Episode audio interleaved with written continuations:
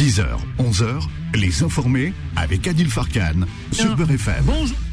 Ravi de vous retrouver, vous le savez, c'est toujours un plaisir. On est ensemble pour commenter, analyser et décrypter l'actualité.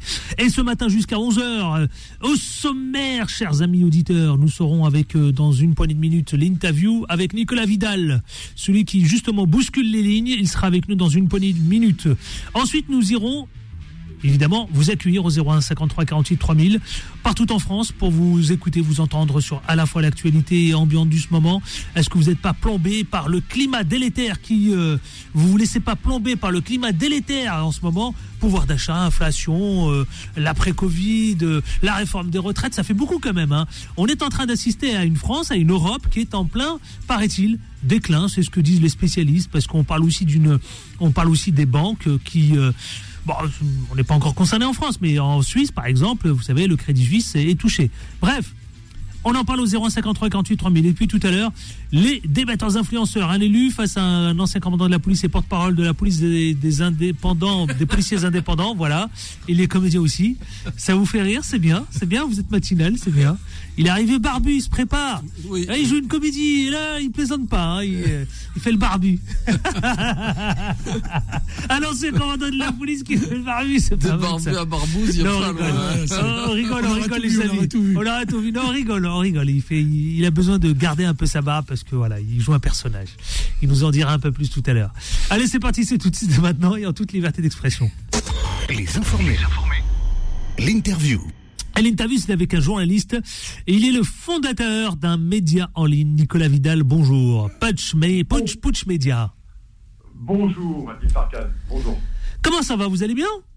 Je suis en pleine forme, euh, sur le feu de l'actualité, bien entendu. Voilà, mais tout va bien. Comment se porte Punch Media, votre média en ligne ben, ça va bien, ça va bien, comme se porte bien l'indépendance, savez-vous, Adil, c'est que les lecteurs doivent s'abonner, doivent soutenir pour que nous puissions fournir une, info indépendante tous les jours, voilà. Eh ben, écoutez, Punch Media, si, voilà, tous les auditeurs qui nous écoutent partout en France, ils savent ce qu'il leur reste à faire. Dites-moi, Nicolas Vidal, comment, comment vous vivez en ce moment, vous savez, euh, euh, ces manifestations qui, bon, de mardi, hier, hein, on parle, il y a une manifestation qui, a connu une petite baisse, légère baisse, D'accord? Mais tout de même, comment vous avez vécu, comment vous ce, ce vous, vivez pardon, ce feuilleton à la fois entre le gouvernement, les syndicats, les manifestants, les black blocs, tout ça, comment vous le voyez, vous? Bah, on est vrai, véritablement d'une impasse démocratique aujourd'hui. C'est un, un, moment important de la Ve République et de l'histoire de France contemporaine, dans le sens où on se retrouve dans un véritable blocage hein, politique, parce que les éditorialistes parlent d'impasse politique. Moi, je parle d'impasse démocratique, dans la mesure où Emmanuel Macron ne veut absolument pas bouger sur cette réforme des retraites.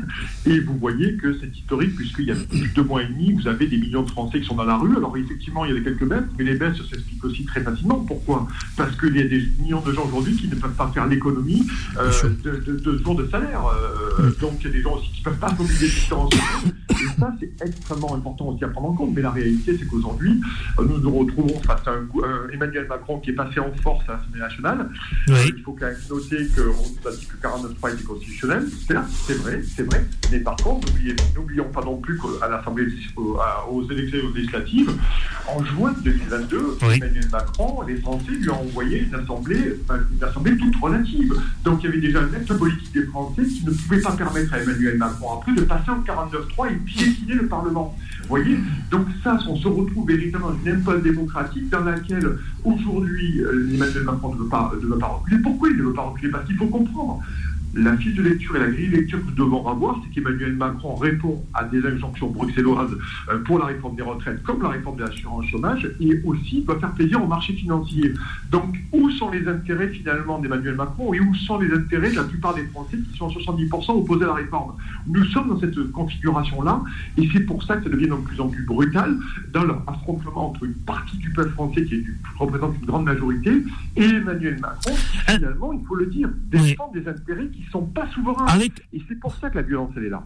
Ah, la violence, elle est là. Avec tout ce que vous venez de nous dire, est-ce que finalement, je vous pose la question, la France n'est pas à l'arrêt avec tout ce qu'on entend? Ah, mais la France est sûrement à dans un arrêt démocratique profond. Ça, c'est évident. Mm. Parce qu'Emmanuel Macron, vous l'avez vu, euh, il n'a pas voulu aller au Stade de France euh, pour le France-Pays-Bas. Aujourd'hui, il se déplace, il se déplace euh, dans les Hautes-Alpes et c'est un dispositif de sécurité maximale, bien entendu. Donc, il a de plus en plus de mal à aller au contact des Français. D'ailleurs, aujourd'hui, il y a quand même des, craintes sur, sur du trouble à l'ordre public pour la venue du chef de l'État.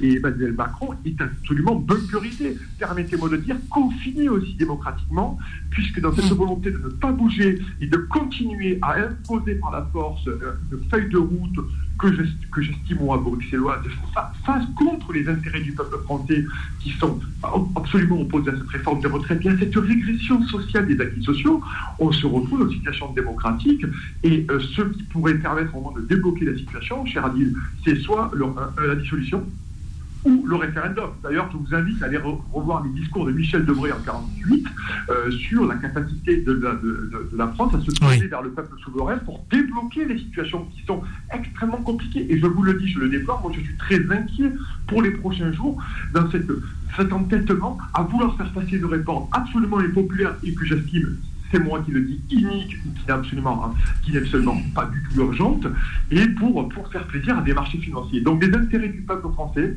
divergent des intérêts d'Emmanuel Macron. Et c'est là où tout le problème réside et on ne sait pas du tout comment ça va tourner cette histoire. Voilà. Alors, parlant de Sainte-Soline, justement, vous savez que les deux familles, les familles des deux manifestants, ils ont décidé de porter plainte pour tentative de meurtre.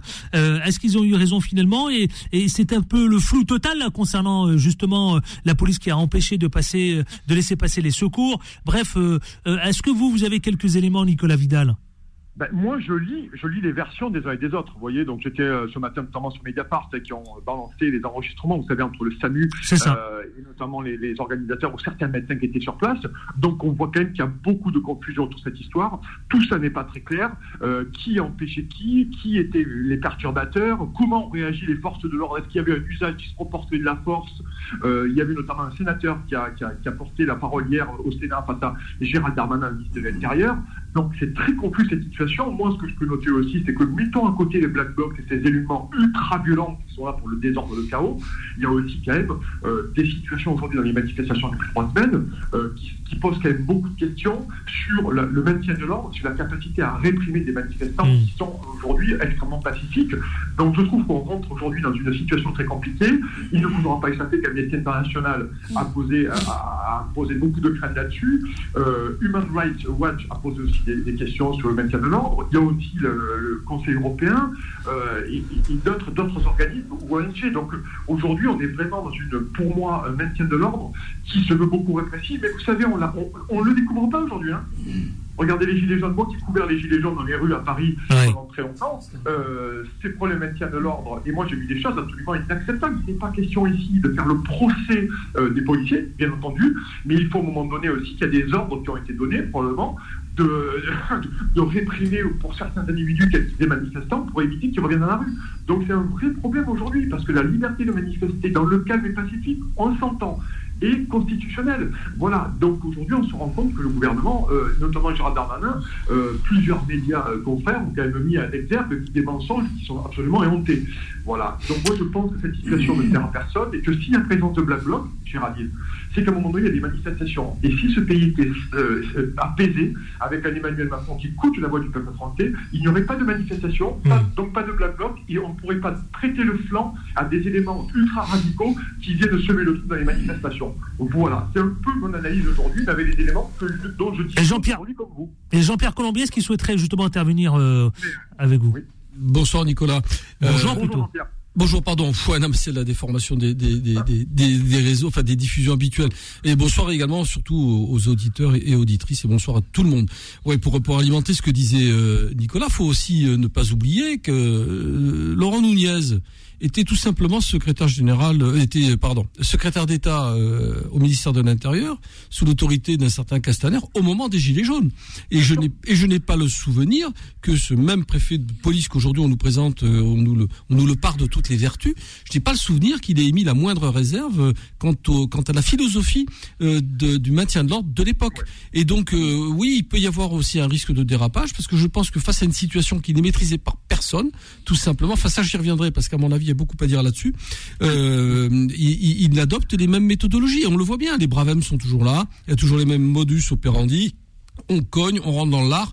Et vous savez, je, je, je vous l'ai déjà un petit peu suggéré par, par euh, message, euh, très cher Adil. Je n'exclus pas une arrière-pensée du gouvernement et donc d'Emmanuel Macron de laisser encore plus pourrir la situation pour à un moment donné déclarer une forme d'état d'urgence et de prendre la main sur toutes les institutions. C'est une vision cynique des choses, peut-être très pessimiste, vous allez me dire, peut-être, mais peut moi je ne l'exclus Bah, pas. je, vais, je vais entendre tiens, Nicolas pas. Vidal. Qu'est-ce que vous en pensez, Nicolas Vidal? Très, très sincèrement, aujourd'hui, la situation est tellement confuse, et je vous le dis, on ne sait pas de quel côté la pièce va tomber, que euh, l'idée de Jean-Pierre Colombias euh, peut être tout à fait recevable. Parce qu'Emmanuel Macron, il l'a dit, je suis d'accord avec lui, je partage l'avis de Jean-Pierre là-dessus, il y a une véritable euh, stratégie d'empourrissement qui a été la même qu'avec les Gilets jaunes, qui a été la même qu'avec les Gilets jaunes. Mais le problème aujourd'hui, c'est que le mouvement est beaucoup plus massif. Vous avez des blocages partout en France, encore ce matin, vous avez énormément de blocages qui nous remontent. Donc, et ce sont les syndicats qui tiennent l'outil de production. D'ailleurs, on voit bien que les forces de l'ordre sont envoyées immédiatement pour se dé- débloquer à droite à gauche, parfois avec beaucoup de brutalité.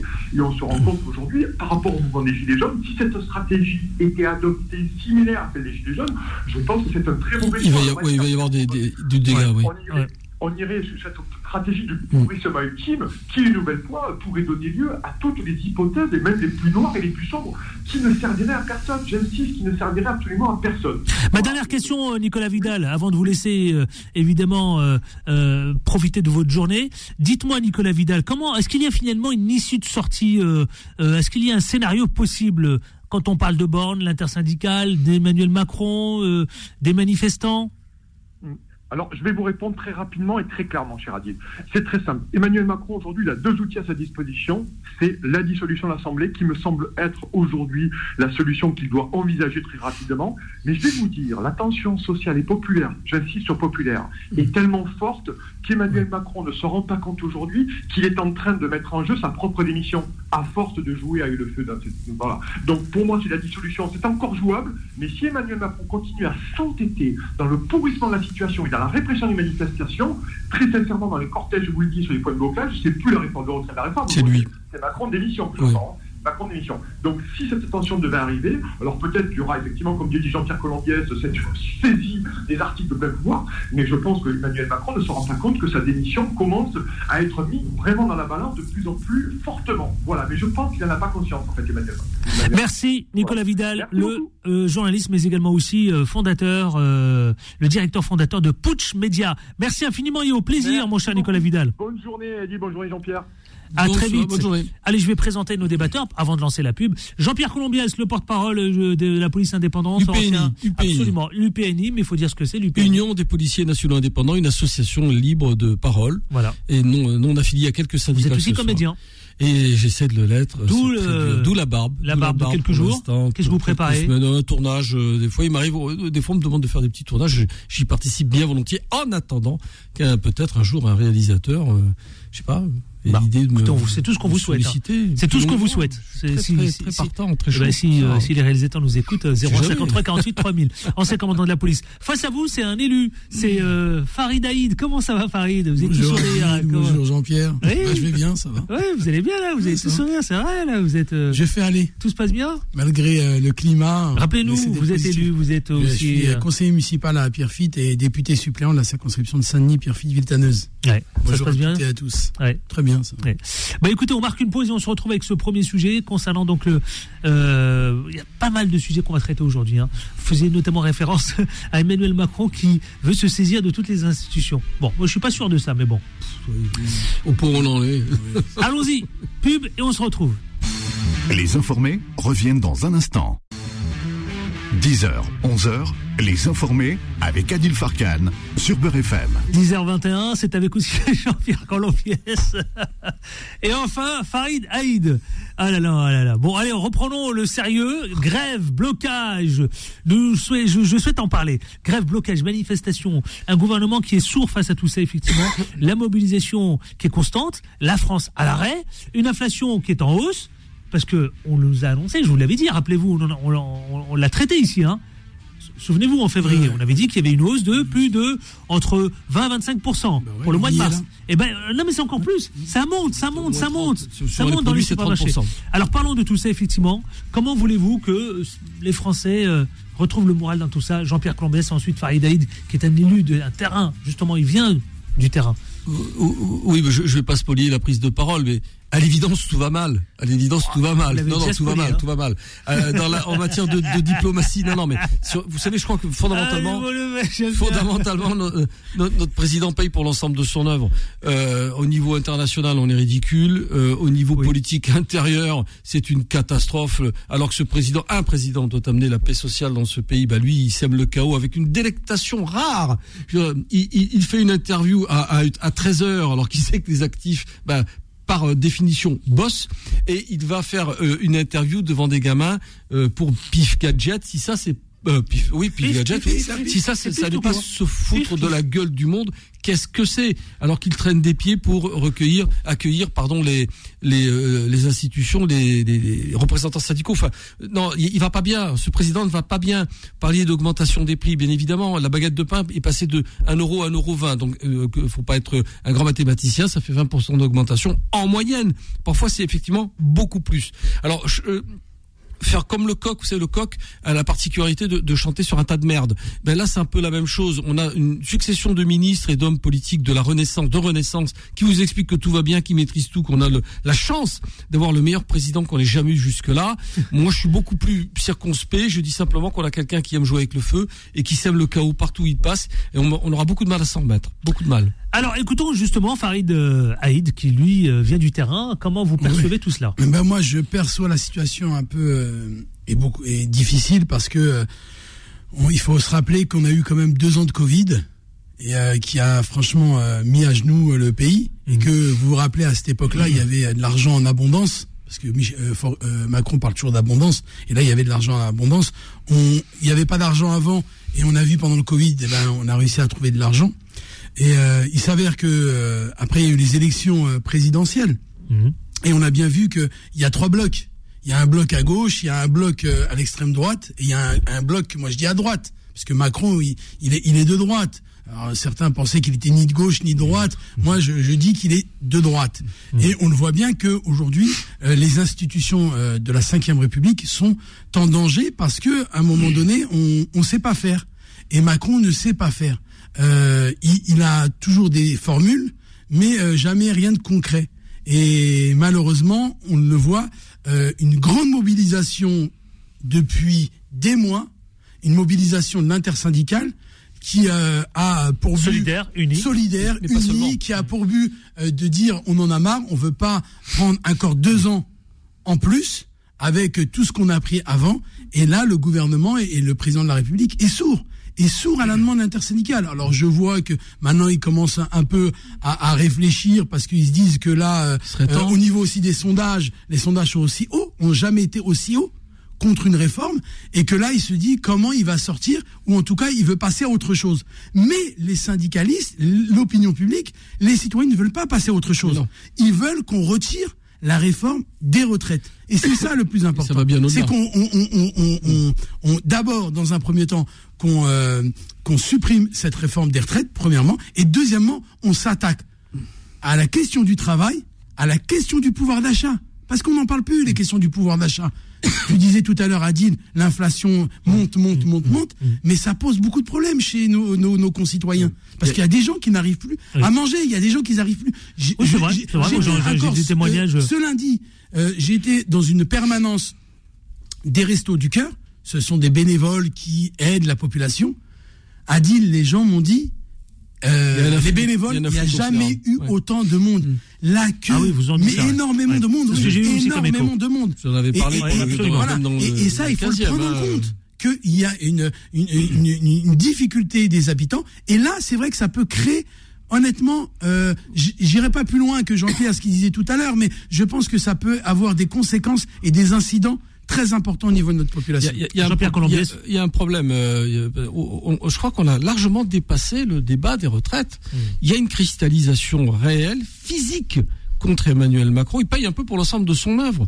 On parlait de, des deux ans de, de, mois de, confinement, deux ans de crise euh, Covid.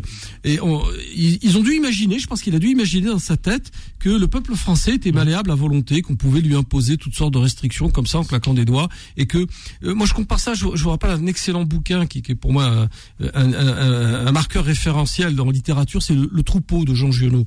Euh, il croyait que la France était un troupeau qu'il suffisait de conduire gentiment. Bon, Giono dans son livre fait référence à la guerre de 14, mais par extension on peut on peut on peut le transposer dans, dans la crise actuelle. Et il a dû s'imaginer que voilà, bon, il suffisait de décréter quelque chose pour que les Français courbaient les chines, mettaient le faisaient dos rond et mmh. allaient gentiment obéir aux injonctions. Là, il se, il se rend compte et pas lui d'ailleurs, lui ça rend pas, je suis convaincu qu'il s'en rend pas compte, mais son entourage qui est plus proche des réalités, parce que pour certains sont des élus de terrain ou d'ex-élus de terrain, se rendent compte qu'il y a un réveil de la nation, il y a un réveil de la population, et ça, quand, ça, quand ça commence, attention, on sait rarement comment ça se termine et comment ça évolue.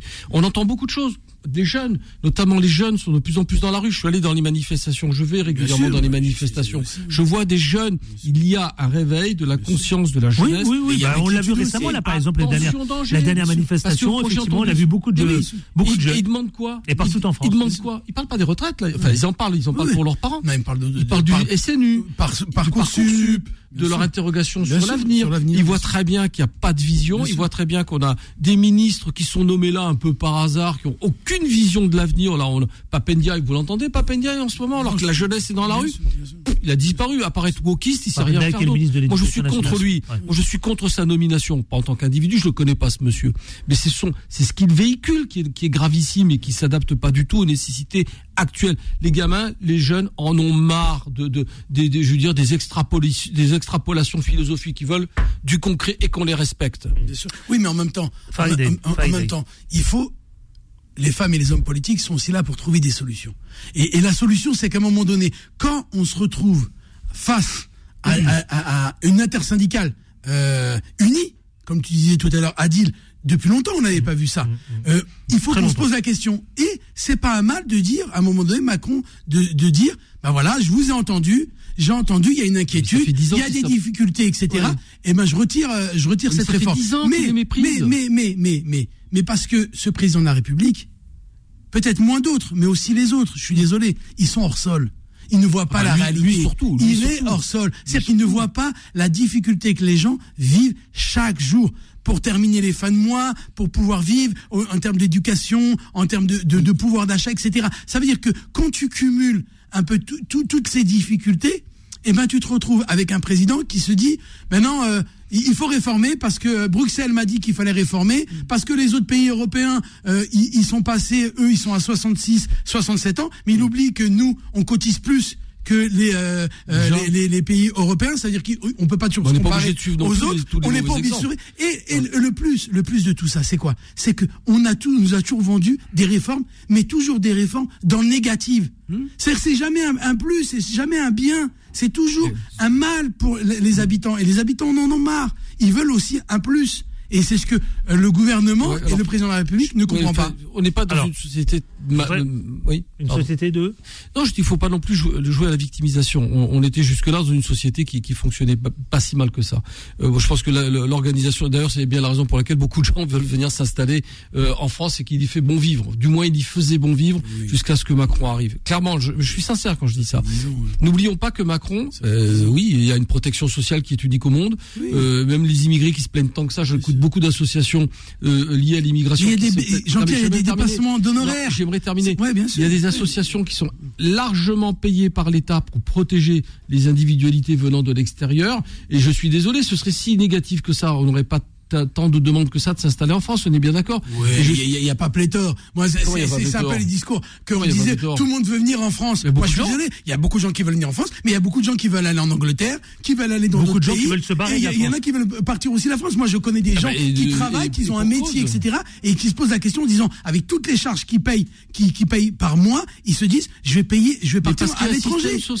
Oui, je suis d'accord. Et ça, c'est ce qu'on a gagné. Mais, mais, mais, mais même ça, il est remis en cause.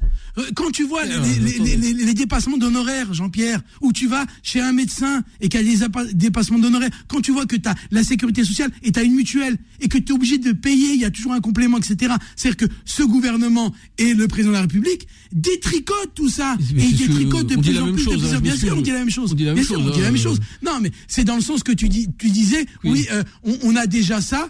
Et on devrait s'en satisfaire. Mais Non, moi, je m'en pas satisfais non, pas. je- et, et- faut- et- et bien sûr, les, Non, non, les- les non. personnes qui habitent, se- excuse-moi, qui, qui habitent dans des pays, dans des pays, excuse-moi, je, je te laisse la parole, des, des, des gens qui habitent dans des pays Oui. où il n'y a pas la sécurité sociale. Bien sûr que quand euh, ils, ils, ils- ils sont, ils ont intérêt à venir en France, parce que c'est vrai que euh, c'est unique dans le monde. Oui, bien sûr. unique dans le mais monde, mais oui. voilà, mais il n'y a pas que ça. Il y a, il y a pas que 01. la sécurité sociale. 01 mais il y a plein 53 d'autres choses, 01 53 effectivement. 48 3000. J'invite nos auditeurs à venir exprimer euh, évidemment euh, ce qui les anime, ce qui euh, y compris leur opinion. 01 53 48 3000 partout en France. Tiens, je vais accueillir Wari du 93. Bonjour Wari. Oui, bonjour Abdul. Bonjour, vous nous appelez de quelle ville de, de 93 Montfermeil. Montfermeil. On vous écoute mon cher Wari, bienvenue. Oui. Adil, moi j'étais déjà passé au... juste avant les élections du second tour. Oui, je m'en J'avais- souviens pas mais peut-être c'est possible. Oui. Ça fait loin, J'avais déjà. J'avais, dit qu'on avait, qu'on avait le choix entre la peste et le choléra. Oui. Oui. Là, Ma- Macron, la politique qui est, qui est mise, c'est même pas, c'est même pas du, du choléra. La peste ou le choléra, là, c'est quasiment un cancer euh, en stade euh, phase finale. Pourquoi vous dites ça? Parce que oui. Mais au-delà de ça, malheureusement, on a un gouvernement qui est, qui est stupide et qui. Sait pas ce qu'on souhaite, mais qui comprend que le langage de la violence. Oui. Oui. On, on prend les, les gilets jaunes. Les Oui. gilets jaunes n'ont pas été entendus jusqu'à ce qu'il- que la violence commence. Oui. Et y compris Et là, là- pendant ces manifestations, il y a aussi de la violence. Mais euh, parfois, cette violence, c'est parce que c'est aussi pour se faire entendre. Oui, mais sauf que la. Même si on, c'est condamne les violences, mais il y a effectivement. aussi une, une violence aussi. Vu comment les, les forces de l'ordre sont. On leur donne des ordres pour qu'ils matraquent à tout va avec un abus de pouvoir de, du ministre. Là, c'est que. À un moment, les, les aussi se défendent. Oui, oui. C'est ce que vous ressentez, euh, mon cher Wari. Hein? Ah non, mais ça c'est ça c'est clair. Euh, là, là pour moi, c'est qu'il faut, faut mettre un terme à, un petit peu à cette cinquième république et passer à autre chose. Il est passé à autre Changer pas mal de choses dans, dans le système actuel, puisqu'on voit que les, les politiciens qu'on a, Hmm. ils sont plus préoccupés par le pouvoir, leur, leur posture et se remplir les poches Oui. que par le petit, le petit salarié qui, qui touche, qui Bon. se lève à 5 heures du matin, qui va toucher 1005 à, à la fin du mois. Bon, bah écoutez, bah vous avez exprimé votre opinion et ce que vous ressentez. Merci Wari d'être intervenu. Pas de quoi. Et au plaisir, tiens, je vais accueillir Georges. Georges qui nous appelle d'où? Je ne sais pas, de Paris, tiens, Georges. Euh, merci Wari, au plaisir. 0153 48 3000. Vous, euh, parce que j'ai envie d'entendre les auditeurs, parce que bien, ce que vous dites, c'est tellement important. Georges, on marque juste. Bonjour Georges, je vous accueille. Bonjour. Je vous garde, vous savez quoi? Je vais juste marquer une courte pause pub et on se retrouve tout de suite après euh, et on vous écoute. À tout de suite. Les informés reviennent dans un instant. 10h, 11h, les informés avec Adil Farkan sur Beurre FM. Allez, dernière ligne droite, chers amis, 10h43. Et nous sommes ensemble avec Jean-Pierre Colombiès, mais également aussi avec Farid Aïd. Tout de suite, je vais récupérer Georges. Georges, l'auditeur de Paris. Bonjour, Georges. Bonjour. Bienvenue, nous vous écoutons. Oui, euh, je voulais vous expliquer comment comment on devient assassin. Oui. Alors, comment Ah. on devient assassin? Combien on devient assassin Oui, Avec le système actuel. oui, D'abord, je vous donne un exemple. oui, J'avais 480 euros de retraite. oui. Ils me l'ont réduit à 295. Ce qui est rien déjà 480 entre nous, hein. c'est, de- c'est que dalle. Hein. C'est clair. C'est exact. C'est- Ils me l'ont réduit à Sous le seuil de 295. 295, pour quelle raison? Mais je ne sais pas. Je cherche depuis deux ans à comprendre. Oui, vous avez le droit, il faut aller, euh, il faut aller faire une réclamation. hein. Ouais. Qu'est-ce je, que vous faisiez je avant n'arrête pas de, je n'arrête pas de faire des réclamations. Qu'est-ce que vous faisiez fait, comme, qu'est-ce que vous faisiez comme métier auparavant maître nageur. Maître nageur. Oui, bon, il n'y a aucune fait- raison. Non, non, j'ai fait 15, euh, C'est ça, c'est 15 métiers différents. Ouais, c'est- 15 C'est métiers différents. Oui, C'est bien de, bien de changer, mais on arrivait, on arrive à ce stade-là. oui, Donc, je, je continue. euh, depuis presque deux ans, on m'a dit que qu'on avait euh, euh, droit à, au minimum vieillesse. Oui, Depuis deux ans, j'ai fait cinq dossiers. oui. Et aujourd'hui, euh, hier même, je reçois encore un papier comme quoi il faut remplir un dossier. Vous savez ce que. Moi, je vais vous donner un conseil, mon cher Georges. Allez voir l'assistante sociale de, de la mairie. Il y a une assistante sociale, vous savez, qui est toujours, qui est toujours euh, à disposition des habitants. Moi, franchement, je vous invite à aller la voir et que et qu'elle voilà qu'elle puisse ficeler votre dossier et qu'elle puisse s'en occuper. Il y a des assistantes ou des assistances, en tout cas, qui viennent, qui interviennent auprès des habitants qui ont quelques difficultés comme ça à ficeler leur dossier. Allez, allez, allez auprès de votre mairie et demandez-leur. D'accord, Georges? Merci. Ça vous va? Ok, Ça, c'est votre, rêve, ça. Non, c'est pas mon rêve. Faites-le, sait-on jamais. Faites-le, on ne sait jamais. Je vous invite à le faire parce que ça a marché pour euh, certains. Donc je pense que ça peut marcher aussi pour d'autres. Voilà, mon cher Georges. Allez-y et vous nous tenez au courant. Abdel de Lyon, bonjour Abdel. Abdel de Lyon, bonjour Abdel. Abdel de Lyon, bonjour Abdel. Allô Oui, parlez bien dans votre micro, mon cher euh, Abdel. hein. Voilà, j'ai coupé mon haut-parleur. Très bien. Oui, allez-y, il faut bien parce que sinon à l'antenne après c'est pas terrible, hein, c'est pas audible. Super. Moi, j'avais une petite question aujourd'hui par rapport à tout ce qui se passe Oui. maintenant. Je me demande quand est-ce que le déclassement et euh, il y a eu la fin du consensus en France. Je m'explique. Aujourd'hui, si on veut obtenir quelque chose, si on veut dialoguer, on passe automatiquement par le rapport de force. Oui, C'est que le rapport de force. Alors que la France, on a été le pays des Lumières. Euh, on invente des idées, on invente des concepts. Et puis a royaume eu la aussi. guerre. Oui. Donc le modèle, le modèle d'après-guerre avec le plan Marshall et tout ce qui s'ensuit. Et après, on se rend compte que on est, on est dans un système qui s'essouffle aujourd'hui. Et où est-ce qu'on va? On est dans un rapport de force. On est les uns contre les autres. On est être les uns avec les autres. Et je me demande pourquoi on en est arrivé là aujourd'hui. Ouais, pourquoi? Eh ben, on va vous répondre, mon cher Abdel. Merci d'être intervenu. Euh, Jean-Pierre Colombès, peut-être un, début- un début de réponse et Oui, bah, euh, un, un- Merci, un- Abdel. un début, une tentative d'explication. Tout simplement, il, a raison quand il dit qu'on est le pays des Lumières, mais on est aussi et, surtout le pays quasiment recordman des, révolutions avec peut-être la Chine. Parce que depuis les Lumières, on a eu 1789, surtout 1793, 1848, je mets à part 1830, qui est pas vraiment une révolution, et surtout 1871, et on se rend compte qu'en fin de compte, ce rapport de force a toujours existé. Et dès lors que ceux qui veulent défendre ce que l'on peut appeler que- classiquement une république sociale, se sont toujours confrontés aux tenants de la république beaucoup plus conservatrice, Oui. on va dire, de la république de l'argent. Voilà. Donc euh, les, les conquêtes sociales n'arrivent pas par des euh, colliers de fleurs. Elles arrivent parce qu'à un moment donné, le dialogue est rompu et que parfois, il faut aller au-delà et ça se traduit malheureusement par de la violence. Voilà, Abdel. Merci pour votre appel, Abdel. Euh, je vous souhaite bon courage. Farid Aïd, vous voulez peut-être ajouter ou on va avancer Moi, j'aimerais qu'on avance parce qu'il est déjà 47. Vas-y, Ouais, vas-y. ouais, je veux qu'on avance. Parce que j'ai un sujet aussi qui, euh, qui, euh, qui ô combien euh, soulève des questions. C'est l'intersyndicale qui a été invité par Elisabeth Borne, la première ministre. Et bon, elle- finalement, beaucoup se, ils ont raison. C'est que l'intersyndicale reste sur ses gardes. Euh, encore maintenant. Jean-Pierre Colombès, Farid Aïd. Ouais, non, non. Juste, d'abord, ouais, on, parlait tout à l'heure de la réforme des retraites et on parlait de qu'il fallait sortir de cette réforme des retraites qui est importante, même si euh, certains veulent passer à autre chose.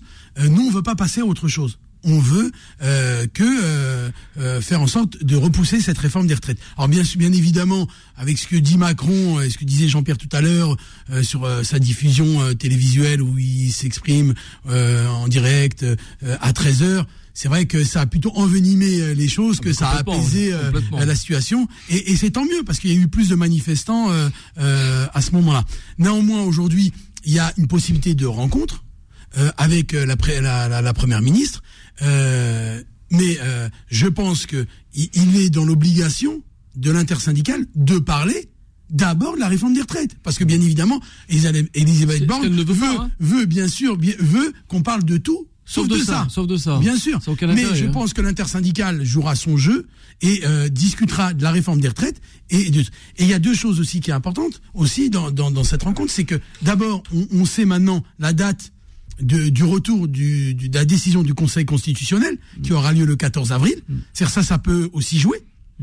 Parce que si euh, le Conseil constitutionnel déboute cette euh, réforme des retraites, eh ben là, on règle tout et on passe à autre chose et on discute euh, d'autres choses. Premièrement, si c'est pas le cas, il y a aussi euh, le, le- le référendum d'initiative partagée qui a été déposé et qui, à mon avis, A des euh, chances organisé, ouais, d'être organisé. Et là, il y aura une campagne pendant neuf mois où les citoyennes et les citoyens là auront le, le- le choix de voter parce qu'il faut 4 millions, 4 millions 800 000 personnes pour que après Macron décide de faire un référendum sur la réforme des retraites. Ça veut dire que cette, cette question-là n'est pas terminée, n'est pas terminée. et il ne faut pas qu'elle se termine ou si il faut qu'elle se termine, il faut qu'elle se termine en abandonnant cette réforme des retraites qui est injuste et injustifiée. sur le- sur le- ouais, l'organisation de la concertation parce que je je j'ai pas de leçon à donner ni à Laurent Berger ni à Martinez ni à qui que ce soit d'ailleurs. Euh, mais je pense que plus personne n'a strictement confiance dans ce gouvernement. Enfin, je veux dire ça fait six ans moi je le compare j'ai toujours dit à cette antenne c'est le mensonge permanent y compris face à des militants de Renaissance qui sont pas nécessairement en accord avec ce que je viens de dire. Mais c'est pas grave. Mais ils nous nous ils nous ont menti en permanence. Ça a commencé avec le Covid. On a eu droit à tout, c'était une Les farandole masques, de euh, mensonges. Et là sur les réformes de la retraite c'est pire Ouais, encore. pire. donc, en tout cas, au moins, c'est la même chose. Darmanin est le champion du monde de- du mensonge. On nous met quand même comme ministre de la Justice un homme qui l'a toujours dit que le mensonge faisait partie de l'arsenal pour convaincre éventuellement des jurés dans un autre domaine. Mais voilà. Donc, euh, moi, je, je, je pense et j'espère, mais j'en suis certain même, que les organisations syndicales y vont avec une grande méfiance, sachant que ça rappelle un peu le, le grand débat au moment des, des, des, des- des gilets jaunes. Là, le, euh, Macron est un peu un peu bloqué contre le mur et il propose une concertation qui n'en est probablement pas une dans son esprit, mais on verra ce que ça donnera. Alors, 50% dernier sujet, je syndicats. veux, je veux absolument, c'est le clash, vous savez, ce fameux clash au Sénat entre le sénateur écologiste et le ministre de l'Intérieur. Écoutons le petit extrait parce que je voudrais revenir sur ces déclarations. Écoutons juste un petit extrait et on va le commenter ensemble. Le bilan de ce qu'il s'est passé samedi à Sainte-Soline est lourd, je le sais, j'y étais. Et je l'assume. Deux manifestants dans le coma entre la vie et la mort dont on espère une sortie sans séquelles graves. 47 blessés parmi les forces de l'ordre à qui nous souhaitons évidemment un prompt rétablissement. Vous avez décidé à Sainte-Soline d'exposer 3000 forces de l'ordre à la violence dans un champ pour défendre, quoi qu'il en coûte, un trou, un trou vide. Depuis trois jours, vos mensonges ont éclaté au grand jour. Des armes de guerre ont bien été employées. Celui qu'on entend, c'est le, le sénateur écologiste Thomas Dosius, pardon, et Gérard Darmanin. On l'a pas entendu, mais on a compris que c'est un clash. C'était au Sénat et c'était concernant Sainte-Soline. Jean-Pierre Colombès. Bah, que dire C'est que on- Rapidement, parce que je dois rendre l'antenne. Je me Non, suis mais- même pas aperçu du temps qui vient de Bah, bah, très vite, moi je, moi je trouve ça désespérant que systématique. Bon, ça rejoint un peu ce que disait le, le- le- le- mince, l'interlocuteur tout à l'heure au, au téléphone. Mm. Tout se traduit aujourd'hui par de la violence et de la violence extrême. Pas simplement des petites confrontations, des confrontations, même si elles étaient violentes, mais ça restait dans une certaine limite. Là, aujourd'hui, aujourd'hui, ça dépasse tout. On a des gens dans le coma. Enfin, rappelez-vous les gilets jaunes. On a eu quand même des, plusieurs- éborgnés, plus- des- des yeux, des yeux, des yeux crevés. Enfin, on n'a jamais vu ça de- de- depuis qu'on s'intéresse. Même en 68, il n'y a pas eu ça. Donc, à un moment donné, il faut arrêter, il faut arrêter, il faut absolument arrêter. Il faut que ce gouvernement, j'en reviens encore à la responsabilité du gouvernement, euh, pas des forces de l'ordre. Il faut surtout pas tomber dans le piège de l'opposition entre manifestants et forces de l'ordre. C'est la philosophie gouvernementale qui provoque ça parce qu'il n'y a pas de dialogue, parce que c'est bloqué et que Macron s'en vante. Et c'est ça le problème. Il se vante de n'écouter personne. Et de fait, on débouche sur des situations cataclysmiques. Moi, je voulais juste, euh, pour terminer, dire que il faut en passer par la politique. Il faut en passer Tout par le fait. dialogue. Euh, euh, euh, on résoudra rien en envoyant les forces de l'ordre sur des, des, des, des causes sociales, sur des, des, discussions économiques et sociales. Et on le voit bien avec Sainte-Soline.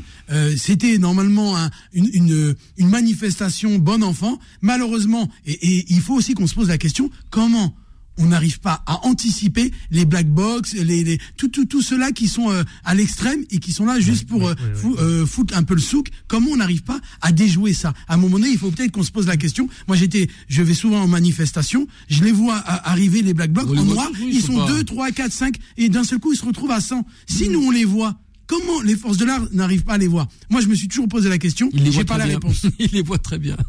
Merci messieurs, merci à Jean-Pierre Colombès, ancien commandant de la police, mais également le porte-parole de la police indépendante. Il est comédien aujourd'hui. Merci à Farid Haïd, donc qui est un élu de Pierrefitte. Merci infiniment. Merci, euh, Adil. Et député donc euh, suppléant. C'est ça. Absolument. Merci Azora à la réalisation. Vanessa prend le contrôle à 11h. Euh, Philippe, n'oubliez pas le rendez-vous avec l'imam Abdelali Mamoun et Philippe, donc euh, Robuchon ce soir. Quant à moi, à demain avec autant de plaisir, mais surtout, on ne On lâche rien. rien. Ciao. Retrouvez les informés tous les jours de 10h à 11h et en podcast sur beurrefm.net et l'appli Beurre FM.